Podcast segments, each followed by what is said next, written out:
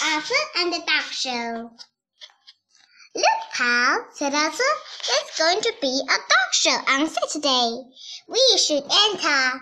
Maybe we'll win a prize.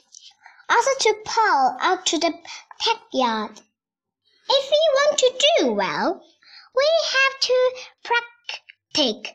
So roll over, Paul. Paul wiggled his tail. Woof, woof. Roll over. Arthur said it again. Paul wiggled his tail harder. Woof, woof. Maybe we should start something easier, said Arthur. Sit, Paul. Paul began digging a hole.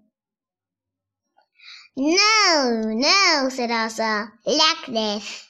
Paul ran around him in circles.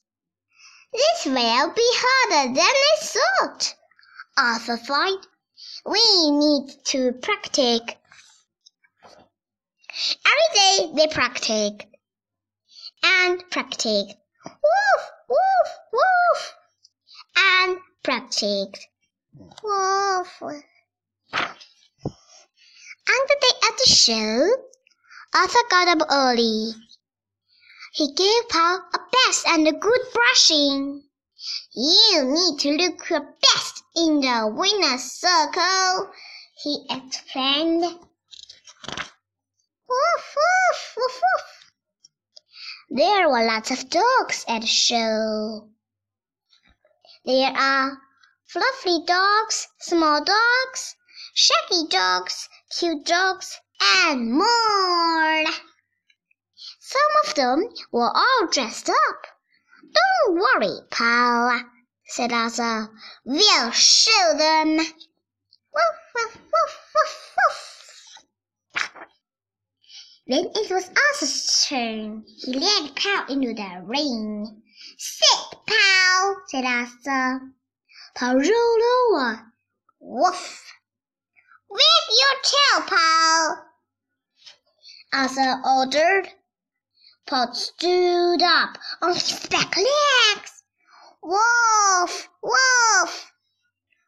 The judge did not look pleased. Uh, at the end, Arthur didn't even look at Paul's squirrel.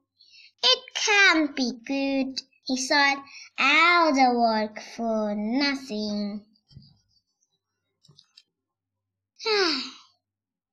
Paul came over and sniffed at Elsa.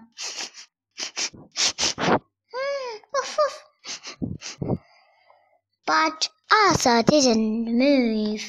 So Paul began licking Elsa's face. Stop that, Paul! It tickles! But Paul didn't stop. He kept licking and licking until Arthur started to smell.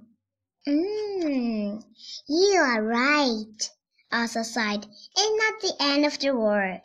Come on, let's go home. Woof, woof, woof, woof, woof, woof. Went Paul. Started to leave, but the judge stopped them. And then they declared Paul a winner. Most loving dog. Thank you.